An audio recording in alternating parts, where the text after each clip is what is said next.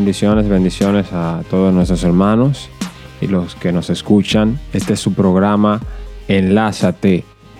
Hoy tenemos varios temas ahí para, para hablar y argumentar un poco de cosas que están sucediendo. Porque como siempre, al lado de nuestro hermano Smiling García. Dios te bendiga, Egal. Para mí es un placer estar aquí en esta plataforma hablando de las grandezas de Dios y, como decías, de estos temas que están en el tapete de toda la zona. Eh, estamos totalmente convencidos de que la verdad de Dios está por encima de cualquier pensamiento humano. Y hay una frase muy popular que dice, Egal, si la Biblia lo dice, tu opinión no importa. y para iniciar con esa idea, eh, es algo muy confrontante, muy confrontante. Si la Biblia lo dice, la opinión de nosotros está de más. Y literalmente yo creo que eso es eh, un concepto que debemos de tener todas las personas que de una u otra manera intentamos vivir lo más apegado a las escrituras. Sí, si no lo vivimos de todas formas, las escrituras siempre tienen la verdad absoluta. Es así. Tenemos la verdad absoluta, que es la palabra de Dios, y eso sobrepasa cualquier tipo de, lógica humana. Porque Él sabe qué es lo mejor para cada uno de nosotros, y es, es la luz que queremos llevar con este eh, podcast, con este programa.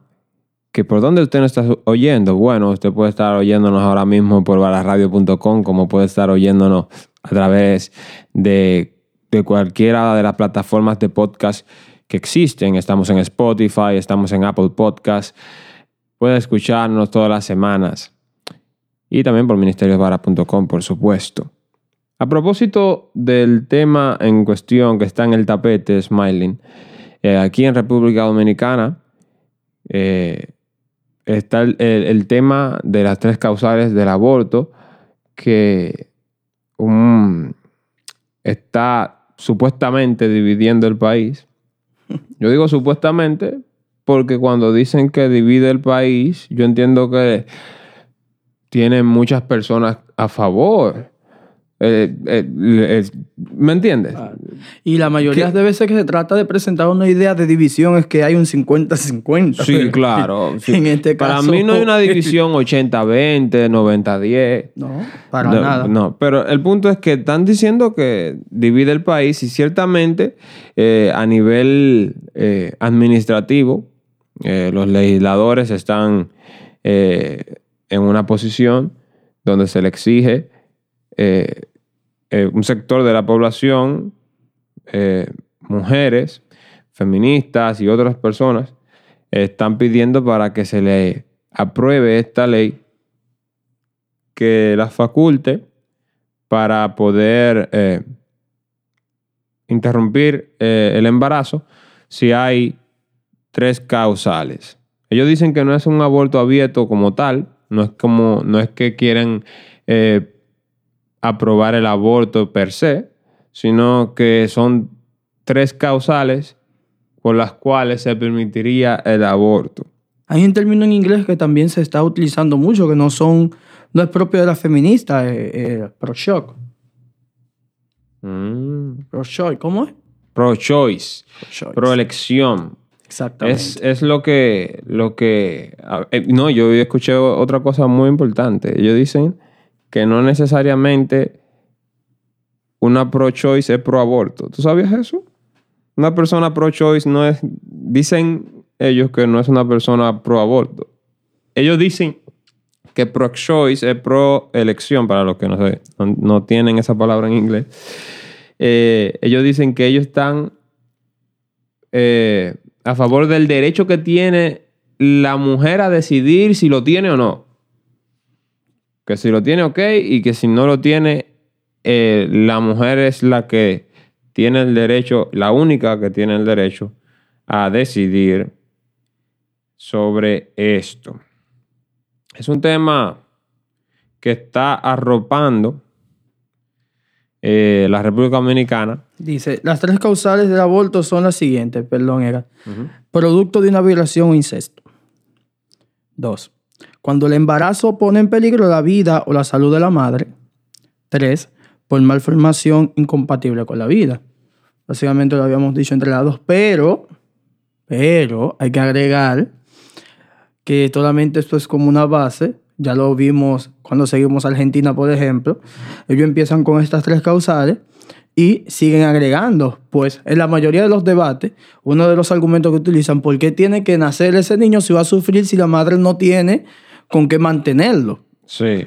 La condición de vida en este caso define si la persona puede estar viva o no. Y cuando tú ves esos comentarios, por ejemplo, de personas que apoyan con todo el brazo fuerte a esta ideología, están literalmente, este es uno de los argumentos que más utilizan, que el niño, ¿por qué tiene que nacer a sufrir? Increíble eso.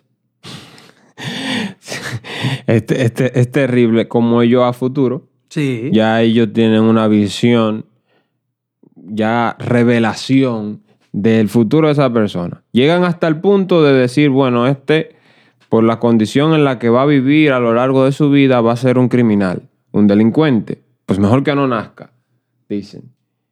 Y, y cualquiera que piense lo contrario es una persona que no tiene sentimientos. Pero ¿Qué es esto en realidad, Smile? Yo tengo eh, un pensamiento y es que yo creo que las personas que abogan por ese tipo de cosas se, están haciendo Dios. Se están haciendo, están tomando las posiciones de Dios y ya son dioses ellos mismos para decidir sobre la vida de un ser vivo, indefenso, en el vientre. Otros dicen que que simplemente es una bola de células lo que está en el cuerpo de la mujer y que, que no es un ser vivo per se. No, no, entiendo su postura, en realidad no la entiendo, pero es una manera que ellos tienen de justificarse, obviamente en un error. Y es lo que estamos viendo a nivel mundial. ¿Sabías tú, Smiling, que nuestro país, República Dominicana, es uno de los seis países en el mundo que todavía no han aprobado esta ley. Seis. Solamente quedan seis. Seis. Wow. El número del hombre. Solamente quedan seis. Y de entre ellos recuerdo a un país llamado Malta. Como Malta Morena. Sí. El Vaticano, que figura como país. Por obvias razones. No, y imagínate. Sí. Y nosotros, República Dominicana, no recuerdo los otros tres países. Tienen que estar ligados a celibato árabes. Eh. Esos son. Seis países solo quedan por aprobar esta ley. Esperemos que nosotros seamos lo último en pie. Claro, y, y, muchas personas hablan y dicen, no, porque si tantos países desarrollados tienen, ya la aceptaron, ¿por qué nosotros no? Bueno, eso tiene mucha tela por contar, cortar. Por ejemplo, tú puedes decir que la esclavitud es una parte importante de la historia de la humanidad. En la mayoría de, en la mayoría de los países era legal. Y no quiere decir que los países que estaban en contra de la esclavitud, por eso estaban mal. Claro. Dicho sea de paso, también debemos agregar que antes de la revolución tecnológica se entendía que la Tierra era cuadrada. Y la mayoría de personas... Y plana. Entonces, que una cantidad de personas indefinidas estén de acuerdo con algo no quiere decir que es correcto. Y nosotros muchas veces cometemos ese error. No porque hay un grupo de personas que entienden que eso es correcto y por eso yo tengo que seguir la corriente. Y no, no necesariamente. Tú puedes estar, estar a la verdad aunque tú estés en contra de lo que diga un grupo, lo que diga una multitud. Y esto es por este ejemplo, es el ejemplo de Elías en el Monte del Carmelo en contra de todas las voces de los profetas paganos. Entonces, la voz de Elías estaba hablando de parte de Dios y los otros profetas estaban hablando de parte de dioses falsos. En pocas palabras, estaban hablando mentira, que es lo peor. No, no, el, el, hecho de hablar de parte de dioses falsos no es lo grave. Lo grave es que están utilizando nombre de Dios en vano hablando mentira. Entonces, hay un punto que nosotros tenemos que resaltar. Y cada persona que empieza esta conversación debe de responder esto. ¿Cuándo empieza la vida humana? Sí. Esa, es, la, pregunta. Y aquí el dilema. Exactamente. ¿Cuándo empieza? Un dilema que la Biblia claramente aborda rápidamente y nos, y, nos saca de toda duda, porque el asunto es, es que ahora no, nosotros no estamos en una incertidumbre, porque ya la palabra del Señor nos arroja esa luz. Así que vamos a ver qué dice la palabra acerca de esto. Hay varios versículos que podemos hablar. Y, y usted que no escucha, siempre que se hablan ese tipo de temas, es bueno que, que vayamos a la Biblia y, usted guarde esos versículos, lo, lo, escriba o lo guarde en su celular, porque en realidad como va caminando el mundo, son cosas que nosotros tenemos que, que manejar.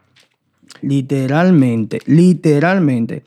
Y algo que eh, me encanta de la Biblia es que nos presenta, por ejemplo, ejemplo, antes de hablar de, de, los, la cita bíblica que utilizan para decir que la Biblia apoya el aborto, vamos a hablar, a ver si nosotros podemos encontrar en la Biblia versos que hablen de la vida antes del nacimiento. Vamos a ver. Jeremías capítulo 1, verso 4 dice, Vino pues palabra de Jehová a mí diciendo, antes que te formase en el vientre te conocí, antes que naciese, que naciese te santifiqué, te di por profeta a las naciones. Entonces, oh. antes de su nacimiento, antes de su nacimiento, ya Dios lo conocía. Sí. Ya Dios sabía de su existencia. Entonces, hay una persecución en contra del inocente. E indefenso. E indefenso, exactamente. Entonces, eso es mucho, eso es mucho, pero vivimos en una sociedad que aparentemente no le importa nada de eso. En una ocasión, en el, libro de los Salmos, el salmista David emite una idea que trasciende y es mi embrión. Vieron tus ojos. Él no está diciendo que Dios lo vio, él está diciendo, él está dando por cierto, la capacidad que tiene el embrión, la vida en el embrión. Entonces, de verdad, no sé. Yo quiero creerles a que dicen que no, pero la, la genética, la embriología, da por cierto y valida todo lo que las escrituras está diciendo. Es así. Mira, el Salmo 139, que es el que estabas leyendo, dice, porque tú formaste mis entrañas, me hiciste en el seno de mi madre, te alabaré porque asombrosa y maravillosamente he sido hecho. Maravillosas son tus obras y mi alma lo sabe muy bien. No estaba oculto de ti mi cuerpo, cuando en secreto fui formado, entretejido en las profundidades de la tierra. Tus ojos vieron mi embrión y en tu libro se escribieron todos los días que me fueron dados cuando no existía ni uno solo de ellos. Así que eh, el decir que, que es una bola de células lo que está ahí adentro es una herejía. Y es como te digo, sabes que estos movimientos son relanzados y, fomentados por personas que no creen en Dios. ¿no? Eh, eh, ahora hay una vertiente progresista de cristianos que asombrosamente de la nada creen en este tipo de cosas. A los que llaman las personas eh, eh, en, Estados Unidos cristianos progres, cristianos progresistas, que son esos cristianos que quieren echar de lado todos los fundamentos. Que quieren estar bien con la sociedad. Y actuar de una manera liberal. Que son, que quieren ser que están tan apegados al mundo que no se diferencian. Son autónomos. de todas ellos tienen su propia ellos, su autonomía, ellos deciden por ellos mismos, no importa lo que diga Dios. Lo único que importa es lo que ellos piensan. Y, y la Biblia habla de este tipo de personas, porque la Biblia resalta de que los últimos tiempos serán tiempos peligrosos donde habrán amadores de sí mismos, personas que con palabras infladas engañarán a muchos y en este caso se apartarán de la fe. Y este tipo de personas, Juan, exhorta, su tercera carta, que se evite. Eviten este tipo de personas, porque no pertenecen, no hablan la verdad bíblica.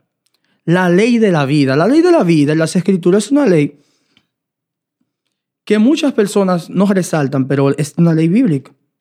Dios es Dios de huérfanos, el Dios de las viudas, el Dios de los desamparados.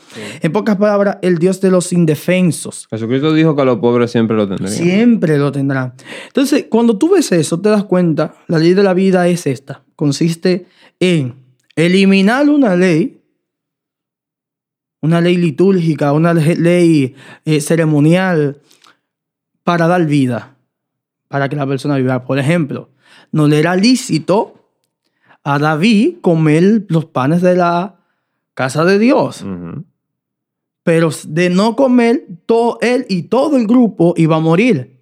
Entonces se invalida la ley por la vida. Se llama la ley de la vida. Es como aquella, e, e, esa viuda, ese desamparado que iba al jardín de otra persona y tomaba los frutos y no se le consideraba como robo. Porque esa persona de no hacer eso iba a morir. Entonces, Dios está muy apegado a la vida porque nosotros creemos en este ser soberano que es el dador de la vida y también, como Él es el dador de ella, tiene la capacidad de quitarla y nosotros no nos atribuimos eso. Es así.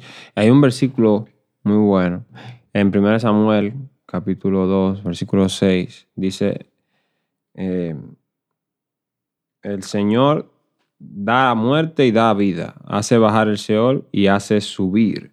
Eso dice en una versión. Y realmente es así. Eh, es que cuando hacemos, hacemos eh, como que nosotros tenemos el poder de, dar vida, porque simplemente eh, dos personas se unen y de esa persona nace, de esa, de esa unión nace un, bebé, ¿no? Yo creo que estamos extralimitando, estamos poniéndonos de más, no estamos dando demasiado valor. ¿Tú sabes por qué? Porque son demasiadas las, las, eh, las, casualidades, como dicen, para que una, una mujer pueda dar a luz. Son muchas. Demasiadas.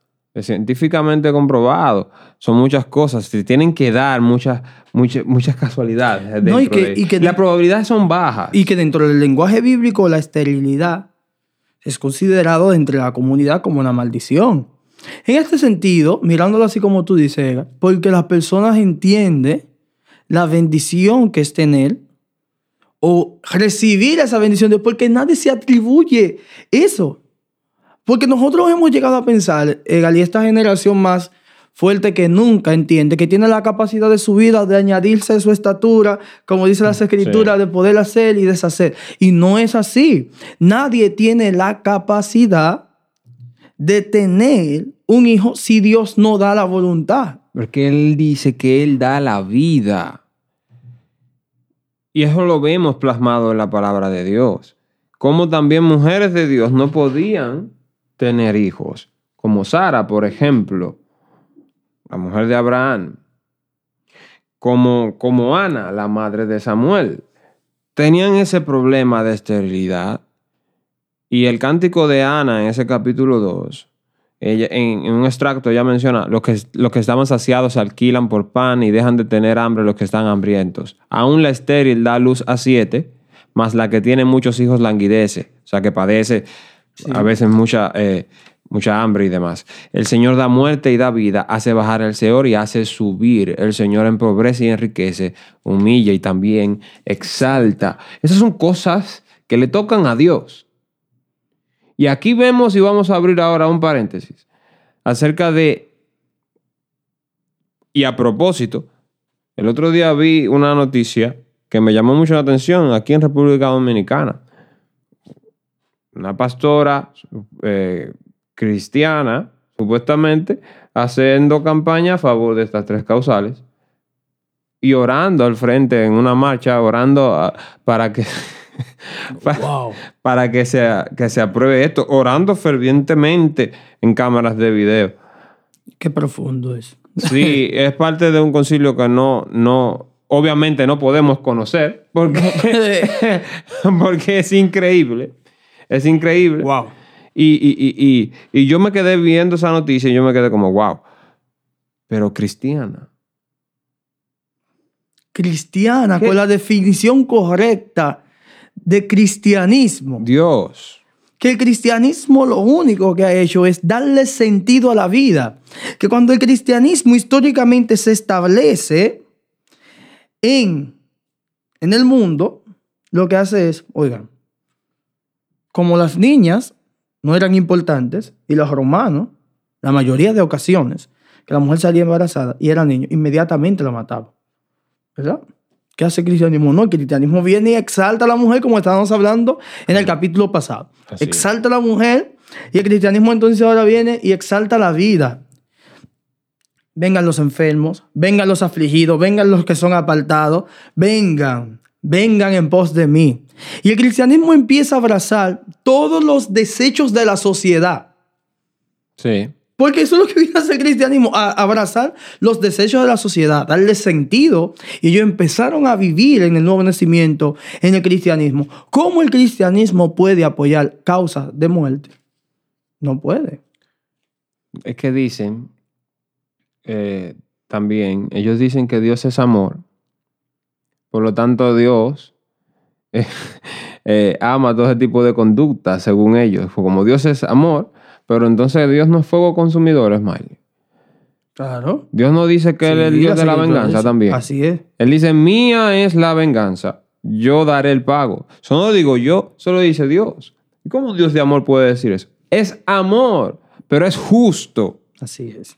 Entonces, el problema de este cristianismo progresista es que distorsiona los atributos de Dios. Así es. Pone uno de un tamaño y el otro lo y el minimiza. otro lo minimiza. Exactamente. Entonces, y, y esta eh, plataforma es para eso. Exacto. Esta es una plataforma que Dios ha levantado para dar luz dentro del mismo pueblo de Dios, para dar luz dentro de muchos hermanos. Y yo quiero que usted entienda esto. Quizás usted diga, no, pero porque usted no van a estar el programa. Y usted, no, no, no. Nosotros tenemos una plataforma y nosotros hablamos abiertamente de la palabra de Dios hasta que empiecen a censurar nuestro contenido, que como van las cosas, puede ser que llegue el momento más antes que tarde. Sí. Pero nosotros estamos claros de lo que dice la palabra de Dios. Y puede ser que modifi modifiquemos quizás nuestro dogma, nuestra creencia, pero todas nuestras modificaciones en el nombre del Señor son más apegados a la santidad de Dios, más apegados a la senda antigua, Sí, sí. más apegados a Sí. las escrituras. Ninguna modificación para el libertinaje, porque el libertinaje no nos lleva a nada bueno. Eh, Por esto existen cristianos progres. Eso debe de ser una vergüenza que tú te autoconsideres un cristiano progre. Es que lo que pasa es que los cristianos progres están. eh, hay, un dinero que baja de, de los gobiernos que llega a esas iglesias progres que ellos necesitan seguir recibiendo. Y por eso modifican, modifican eh, la palabra de Dios. Algunos hasta Biblia tienen que borran ciertos textos que no les convienen. Y así sucesivamente. Estados Unidos está teniendo eh, muchos problemas, eh, la iglesia, con esto. Pero es que estábamos avisados, Smiley. ¿Por qué que iban a venir muchos falsos profetas? Eso estaba avisado. Es así. Eh, nosotros no nos debe sorprender esto, pero tenemos que mantenernos en la brecha. Mira, según Wikipedia, para los que no saben la definición de progre, en el progresismo, por ejemplo, en idea política, es un, sub, eh, un subjetivo de político, tiende a confluir diversas doctrinas filosóficas, éticas y económicas del socialismo democrático, del socialismo, del socialdemócrata demócrata y del socialismo de la liberación. Entonces, básicamente, cuando usted ve la idea del progresismo, los progres son esas personas que ven siempre un poco más adelante y ellos están en otro ambiente. Usted ve el socialismo y usted ve el comunismo. Sí. Eh, no es que estoy en contra del social, de, el socialista, el comunista, usted puede ser cristiano. Hemos sufrido mucho los cristianos con el comunismo, para los que no saben. Y hemos sufrido también bastante con el socialismo.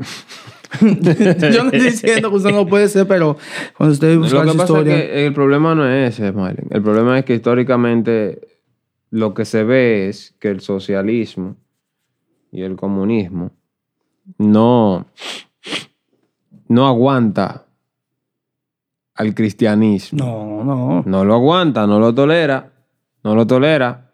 Usted ve todas esas naciones que incurrieron en eso, cómo persiguen los cristianos en esas naciones. Entonces, vamos, vamos, vamos a entrar un poco en cuestión aquí. Claro. Usted puede tener eh, un apego. Algunas cosas se ven bonitas. Claro. Hay algunas cosas que se ven bien. Y dice, wow, los socialistas hacen eso. Qué bonito. Sí. Pero vaya al trasfondo, vaya al fondo, más al fondo. Claro. Más al fondo. Y lo que hay que hacer para establecer eso que se ve bonito. Sí. Que ahí es que, es que radica realmente el problema. Pero en este caso estamos hablando de- de- del cristiano que no se apega a los fundamentos. Exacto. Por eso le llaman cristianos progres. Porque no, se, apega a los no se apega y él entiende que eso es algo anticuado. y no que- quiere conservar No, esos lineamientos. Porque ya hay que, como dicen algunas personas, nos enseñaron un evangelio arcaico. arcaico. Y el conservadurismo está en peligro en esta sociedad porque la sociedad constantemente está tratando de atracar las ideas conservadoras y el cristianismo que no conserva nada realmente es un cristianismo vacío del poder que radica la sangre de los mártires desde el siglo I hasta hoy, que Claro. sigue corriendo para que este evangelio crezca. Entonces, en este caso, Edgar, Mira, verdaderamente eh, escuché un pastor que decía, hablaba de Jeremías capítulo 20 y decía, no, pero se puede hablar del aborto porque la Biblia apoya el aborto y, y- y citaba, ¿Cómo así que la Biblia apoya el aborto? sí, ese, ese pastor lo buscaron, estaba ahí a favor del aborto y a mí me sorprendió y él citó Jeremías capítulo 20 y verso 14 dice, maldito el día en que nací, el día en que mi madre me dio a luz, no sea bendito. Maldito el hombre que dio nuevas a mi padre, diciendo, hijo varón te ha nacido, haciéndole alegrarse así mucho. Y sea el tal hombre como las ciudades que asoló Jehová, y no se arrepintió. Mm. Oiga gritos de mañana y voces de mediodía, porque no me mató en el vientre y mi madre me hubiera sido mi sepulcro, y su vientre embarazado para siempre. ¿Para qué salí del vientre? Para ver trabajo y dolor, y mis días se gastasen en afrenta. Cuando nosotros leemos las escrituras sacadas de contexto, es algo súper, súper hermoso para apoyar nuestras ideas. Tú lees eso y tú dices, wow, Jeremías está apoyando el aborto. Y tú dices, claramente, si nosotros ahora mismo cerramos el programa y usted nunca ha leído las escrituras, usted dice, oh, pero verdaderamente se confundieron los siervos. No, es que agarran esos versículos. Claro, pues ese versículo lo, lo- Sí. lo citó el pastor, y, pero no cita lo que es el contexto. El contexto dice, en el verso 7, me sedujiste, oh Jehová, y fui seducido. Más fuerte fuiste que yo y me venciste. Cada día he sido escarnecido, cada cual se burla de mí. Porque cuántas veces hablo, doy voces, grito, violencia y destrucción, porque la palabra de Jehová me ha sido para afrenta y escarnio cada día. Y dije, tiempo pasado, no me acordaré más de él, ni hablaré más en su nombre. No obstante, había en mí, había en mi corazón como un fuego ardiente metido en mis huesos. Traté de sufrirlo y no pude. Claramente, nosotros vemos que el contexto es que le está diciendo, yo no quería hablar el nombre de Jehová, yo estaba sufriendo, yo estaba afligido, pero el Señor fue más fuerte que yo. Y yo había dicho estas cosas. Entonces, cuando nosotros vemos el contexto, nos damos cuenta que Jeremías se está arrepintiendo de lo que él estaba diciendo. Y en otro caso, de así ser, él está hablando de su propia vida. De su propia vida. Y esto es el punto que nosotros queremos llegar a una conclusión. Nosotros somos los responsables de nuestras vidas. Ahora, ¿qué tan responsables somos cuando nosotros vemos un adolescente, Egal, que dice, yo me quiero quitar la vida porque hacemos campaña para que en contra del suicidio? Si una gente no quiere vivir, ¿por qué hacemos campañas en contra del suicidio? Porque yo veo más lógico de así ser que la persona no quiera vivir, ¿por qué tenemos entonces que darle terapia para que quiera vivir si no quiere vivir? Y a los que no han decidido si vivir o no, le queremos terminar la vida. No, y no han decidido y están en defensa. Es porque, porque eh, ahí es que se cae en realidad ese argumento de ellos. Eh, Algunos que quieren terminar su propia vida y de una vez entonces, como tú dices, hacen campaña eh, contra eso. Ay, tenemos un problema, la gente se está suicidando. Ay, no, no, no, estamos mal, ¿verdad? Tenemos que hacer una, campaña de concientización para que la población no, se, no caiga en el suicidio, producto de, del hambre, eh, de muchísimas cosas que están pasando a nivel mundial. Estoy diciendo eso, déjame tocar uno de lo que yo hiciera. Por ejemplo, los transgéneros. ¿Por qué hicieron campaña de, legalizar todas las leyes de género? En favor, por ejemplo, en este caso del transgénero. Porque ellos decían que a través del bullying se estaban suicidando. Se estaban suicidando. Ajá. Entonces, entonces. entonces yo estudié que el 70% de las personas que se cambian de sexo. Igual se suicidan. Igual se suicidan. Es increíble. sí, Entonces, ¿por qué hacer campaña en contra de las personas que se quieren suicidar y no en contra de quitarle la vida a un ser No, porque no le conviene a, a los planes que tienen. Eh, ese es el problema de esto que en algunas cosas se ven muy bien, pero que tienen una agenda, ¿entiendes? Si, no le conviene a la agenda eso, eh, bueno, al fin y al cabo ellos van a hacer lo que sea. En un momento se van a vestir de oveja y en un momento se van a vestir de lobos.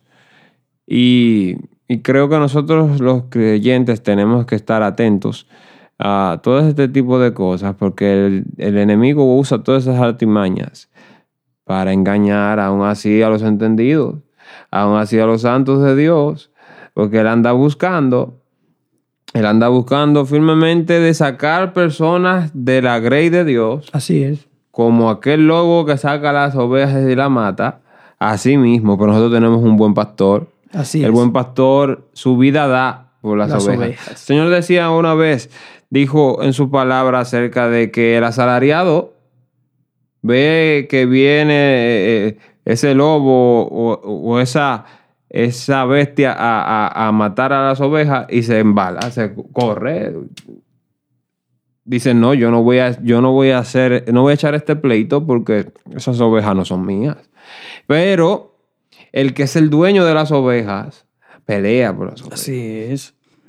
Y yo te pregunto, Edgar,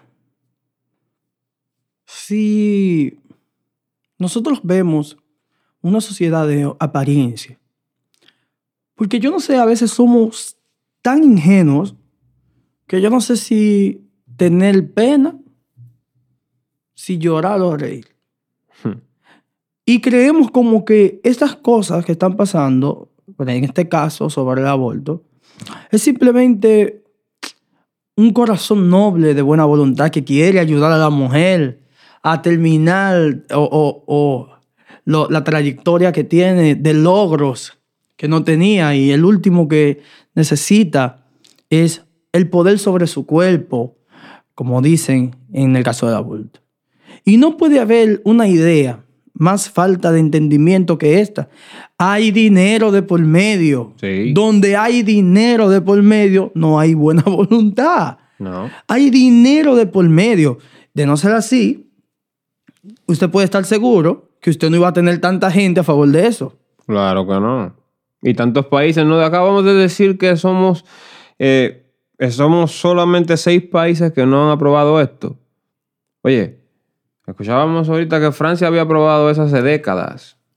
Los países desarrollados, entre comillas, eh, ya lo aprobaron hace mucho tiempo. Pero son países que no tienen, no tienen ese temor de Dios. Es que el mundo le da la espalda a Dios. Es que la luz vino al mundo. ¿Y qué dice la palabra? Que el mundo amó más las tinieblas que la luz. Ah, entonces es lo que estamos viviendo hoy y es lo que hemos siempre estado, hemos estado viviendo. Lo que nosotros estamos aquí hablando es acerca de que si uno no habla de esto con una propaganda, ellos se van a ganar a muchísimas personas que no saben y no han leído la palabra de Dios y no están totalmente doctrinados en este tipo de temas. Mira, el caso Job es otro caso también que lo mencionan mucho cuando hablan acerca de esto. A Job lo mencionan en todas las cosas. Job y Jeremías son el zambá de la gente. No, le dicen Jeremías el profeta llorón. Sí. Por eso le dicen así. Pero es que estaba pasando por una situación terrible. Y se ve en ese versículo que tú has leído, en ese capítulo, que estaba pasando por un episodio de depresión terrible. Muy fuerte. Ok. Eh, poco luego se arrepiente. Aquí viene Job y dice, en el capítulo 3, eh, versículo 10, ¿por qué no cerró las puertas del vientre de mi madre, ni escondió la aflicción de mis ojos? ¿Por qué no morí yo al nacer, respiré al salir del vientre? ¿Por qué me recibieron las rodillas y para qué los pechos que me dieron de mamar? En el capítulo 10 dice, ¿por qué pues me sacaste de la matriz? Está hablando con Dios. Ojalá que me hubiera muerto y nadie me hubiera visto. Sería como si yo hubiera existido, no hubiera existido, si yo no hubiera existido, llevado del vientre a la sepultura. Todos sabemos el episodio triste de Job. El hombre perdió todo. Todo. Hasta la mujer le dio la espalda. Hasta la mujer le dio la espalda, perdió sus hijos, perdió todo, eh, perdió su dinero, perdió sus posesiones, perdió su salud. Perdió todo. Es otro triste episodio de una depresión terrible. Claro. ¿Ok? Donde quizás todos hemos pasado y hemos Jehová lleva. Se le fue la boca. Sí, Jehová lleva. Ahora, yo te vuelvo a preguntar. ¿A quién él le está diciendo eso? A Dios. a Dios. A Dios. Él le está diciendo a Dios, ¿por qué tú dejaste que yo naciera? Ah. Él no le está diciendo, mamá, ¿por qué tú no, no, resolviste eso? O papá, ¿por qué tú no resolviste eso? No. Él le está expresando eh, sus sentimientos y sus emociones, que en ese momento estaba súper afligido, a un Dios que conoce su corazón. ¿Y qué decimos de eso? Que luego en el capítulo 42, eso no lo leen, no, no, eso no, porque no, no, no ayuda su argumento. es que no ayuda su argumento. Lo que ayuda al argumento es decir, ah, no, eso está en la Biblia. Porque está en la Biblia, está bien. No. Esa es la otra pregunta que yo te tengo, Smiley todo lo que está en la Biblia está bien, porque eso es lo que quieren decir. En la Biblia hay muchos ejemplos malos para que tú no los repitas. Pero es que la Biblia es, esa es la grandeza de la Biblia. Lo, número uno, la Biblia no trata de encubrir los pecados de su personaje. La Biblia es como básicamente ese único libro que trata de exponer abiertamente los errores de su personaje, pero no es como para que tú te abraces de ello y los repitas. Para nada. Es para que tú lo veas y, por ejemplo, eh, Primero de Corintios, capítulo 10, primero de Corintios 10, verso 6, lo dice claramente. Y, es el fin de esto. Dice primero de Corintios, capítulo 10. Dice, más, primero de Corintios 10, 6 dice, más estas cosas sucedieron como ejemplos para nosotros, para que no codiciemos cosas malas como ellos codiciaron. Entonces, el, apóstol Pablo ya está citando un ejemplo del Antiguo Testamento, por ejemplo, y está diciendo, estos son ejemplos, mm. ¿qué cosa? Para que ustedes no lo hagan igual que ellos. Y es básicamente lo que dices. Entonces, el caso Job, en el capítulo 42, entonces le responde Job al Señor, porque es que vino, el Señor le dio... Claro, vino Dios a hablar. Le dio... Eh, ¿Quién eres tú? Pues, tú claro, tú, estás, tú, sí. tú estás tratando de juzgar mis hechos, lo que yo hice. Sí. A Dios no. Entonces, luego de que Dios se le expresa a Job de esa manera, entonces Job hace confesión y, se justifica aquí ya eh, justificado por Dios. Dice, respondió Job a Jehová y dijo, yo conozco que todo lo puedes y que no hay pensamiento que se esconda de ti. ¿Quién es el que oscurece el consejo sin entendimiento? Por tanto, yo hablaba, ¿qué lo que dice? Sí. Aquí, aquí, aquí. Por tanto, yo hablaba lo que no entendía. Al hombre se le fue la boca. Lo que pasa es que Dios sabe que somos frágiles, débiles. Y se nos el caso de Jeremías también, otro caso de que se le fue. Se le fue. Entonces, dice, dice Job, yo hablaba lo que no entendía. En otras palabras, dice, yo, no sabía lo que estaba hablando. Yo estaba aquí ya, como dice el dominicano. Sí. Oye, cosas demasiado maravillosas para mí que yo no comprendía. Oye, te ruego y hablaré, te preguntaré y tú me enseñarás. O sea, se está humillando, quiere aprender de nuevo. Tiene un corazón enseñable el hombre. De oídas te había oído, mas ahora mis ojos te ven. Por tanto me aborrezco y me arrepiento en polvo y ceniza Obviamente por lo que, todo lo que él había dicho. Grandeza. Entonces, el arrepentimiento. Eh, sí, ahí está el corazón arrepentido de Job. Que eso también es digno de mencionar. ¿Por qué no mencionas esa parte? Eso te habla acerca de que lo que él estaba diciendo antes estaba en un error. Estaba en un error y eso nadie lo quiere resaltar. No, eso no lo quieren resaltar. Entonces nosotros estamos aquí para resaltarse. Claro, pero no, no, no omitir, porque nosotros no estamos haciendo, tratando de hacer como puntos doctrinales nuevos, no, no. No. Estamos tratando de clarificar todo y verlo desde una perspectiva más amplia, todas las, las escrituras y fuera de... Fuera de, de, de transmisión, le estábamos hablando sobre un ejemplo que tú me estabas dando sobre David es un ejemplo increíble. Sí, verdad. Lo que yo, lo que te decía acerca de David es una línea de pensamiento que, que tuve el domingo. A, propósito de todo este tema de las tres causales y todo este movimiento pro aborto que tenemos hoy en día. Y es que pensando en el pecado de David, en el más famoso de ellos. sí, sí. Sí, porque dice, no, en el más famoso, el más famoso de... ellos. El más famoso de ellos, porque el hombre cometió pecados. Pecados, como todos nosotros. El más famoso de ellos fue el pecado con Besabé, sí. de lo cual Besabé trae, eh, sale embarazada. Entonces él entra en, una, en un dilema. En el dilema era que el, eh, tenía un esposo. Y entonces eh, él se vio en una condición de que él quería ocultar ese embarazo y decir que no era de él. La, primera manera que él tuvo para hacer eso era, bueno, el hombre viene, el hombre está acá, viene de la guerra, ok, perfecto, vino aquí, tráemelo de la guerra, ¿cierto? Tráemelo. Él estaba en la guerra, y yo tráemelo, ¿no? Lo traen de la guerra, el propósito de David es de, bueno, este, se va a acostar con su esposa. Vamos a allá con va su esposa. Va a entrar allá en sus aposentos. con ella y ese hijo se le pegó Y ya, Ese, ya ese es hijo de él. Claro. No, ya, y yo estoy limpio. Era duro maquinando. Era duro maquinando. Oye, y él, calculó su cálculo de fecha. Tráeme ese hombre rápido. Que venga. Sí. Denmele vino. El hombre no quiso ir para su casa. Tenía un nivel de fidelidad muy Demasiado fuerte.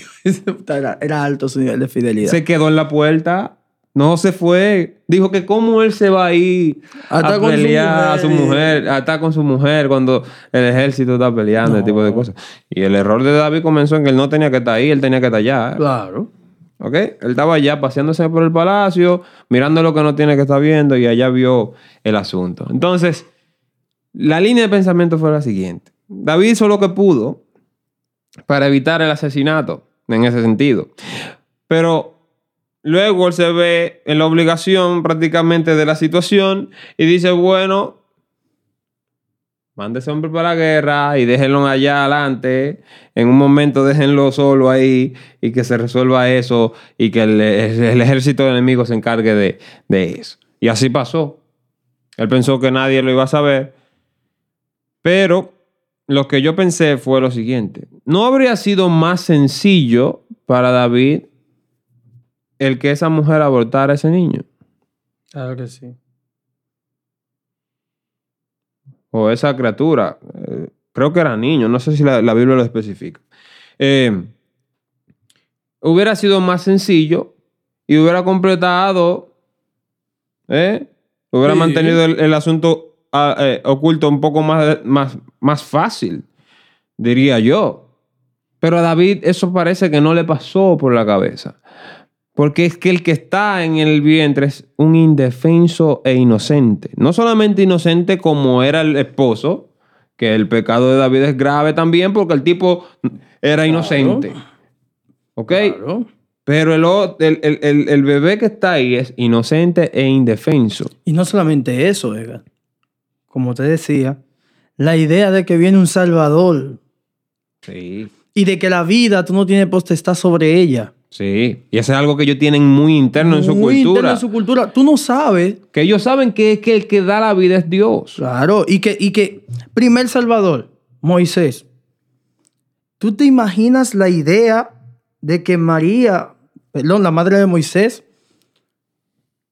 porque hay muerte, hay caos, hay una situación fuera. Ella dice, no, yo no puedo tener mi hijo, porque a los niños los están matando. No, ella no decía así, porque dentro de un vientre hay un Salvador. Entonces, tú dices, ¿cómo nacen los Duartes? ¿Cómo nacen los Mellas? ¿Cómo nacen los padres de la patria? ¿Cómo nacen los científicos? ¿Cómo nacen los doctores? ¿Cómo nacen las personas que Dios ha capacitado y ha dotado con una unción especial, ha dotado con un respaldo especial para servir a la sociedad? ¿Cómo nacen si nosotros estamos apoyando? Porque nosotros entendemos, porque nosotros tenemos una gran bola de cristal que nos está diciendo el futuro de esa persona que no sabemos. Y, para mí es algo totalmente estúpido en, nuestro país cuando nosotros tenemos una marcha por la vida que está llena de niños con síndrome de Down. Uy, es increíble tú decir que ellos no pueden, cuando tú te estás dando cuenta que hay hasta profesores con síndrome de Down. Que ellos son personas normales igual que nosotros. Son personas. Ellos son personas normales. Y que lo que realmente estuvo mal fue clasificarlos a ellos como personas que no eran normales, porque ellos pueden hacer las cosas como nosotros. Si quieren jugar un deporte, juegan un deporte. Si ellos quieren ir a la universidad, pueden ir a la universidad. Esto en diferente grado, pero esto no lo hace a ellos diferente. Somos iguales. El verdadero defecto en este momento está en nuestro corazón, que no tenemos la capacidad de sentir empatía por esa persona que está indefenso y no ha nacido. Es así. Ahí está el verdadero defecto. Y es lo que trataba de presentar scooby Los verdaderos monstruos son los seres humanos. sin duda, sin duda alguna, la mancha de los hijos. La mancha de los hijos. aquí es de verdad donde está el problema. La mancha de los hijos, no del padre. El padre, y hablando del padre, estamos hablando de quién? Del Padre Celestial. Para que no, no, no. Sí, no, ahorita después. Ahorita después dicen que, nosotros dijimos que, que el abuelo está bien. No, no, no, no, no. No es así. No creemos eso. Entonces, el caso de David me sorprende porque es que hay una línea que tú no puedes, tú no puedes pasar. No. Esa línea tú no, esa línea tú no puedes traspasar esa línea. Y él no lo hizo. Era más sencillo. Sí. Era más sencillo de hacerlo de esa manera. Oye, e, es, tremendo. Entonces, eh, por ahí es que vamos con los, los asuntos de los fundamentos y los valores también. Y creo que en este episodio hemos hablado acerca de valores, valores que están plasmados en la palabra de Dios y que nuestros padres de la patria y nuestros antepasados lo tenían inculcados. Que ahora da, que ahora eso no importa. Pero nosotros estamos fundamentados en esos valores. Así es. Y eso lo dice la Constitución de la República, protegiendo el derecho a la vida desde la concepción. Así es. Que para hacer este movimiento van a tener que cambiar la... Una modificación. Una modificación a la constitución. Y bueno, al fin y al cabo, sabemos que Dios nos tiene en sus manos. Y creo que hemos llegado al final de este episodio, de este podcast. Les invitamos a que lo compartan con sus amigos. Pueden enviarnos cualquier tipo de comentarios a través de nuestras redes sociales. También estamos en Instagram. Todavía estamos en Instagram, Smiling. Ahí. Pueden seguir. Mientras tanto, porque tienen como una persecución rápida ahí. Eh, en Enlázate RD estamos ahí. Estamos en, en, ministeriovara.com. Cualquier comentario lo podemos ver ahí. Ministeriovara.com slash enlázate. Puede encontrar todos los episodios de este podcast. Y no dejes de escuchar barasradio.com. 24-7 adoración, mensajes, prédicas, contenido edificante para usted. Smiley. Le damos gracias a Dios por este tiempo y verdaderamente nosotros debemos pedirle a Dios que sensibilice nuestros corazones y velar por aquellos indefensos. Únete a los grupos que están a favor de las dos vidas. Y si te consideras feminista, te invito a defender a la mujer antes de su nacimiento. Que Dios te bendiga y Dios te guarde. Hasta la próxima.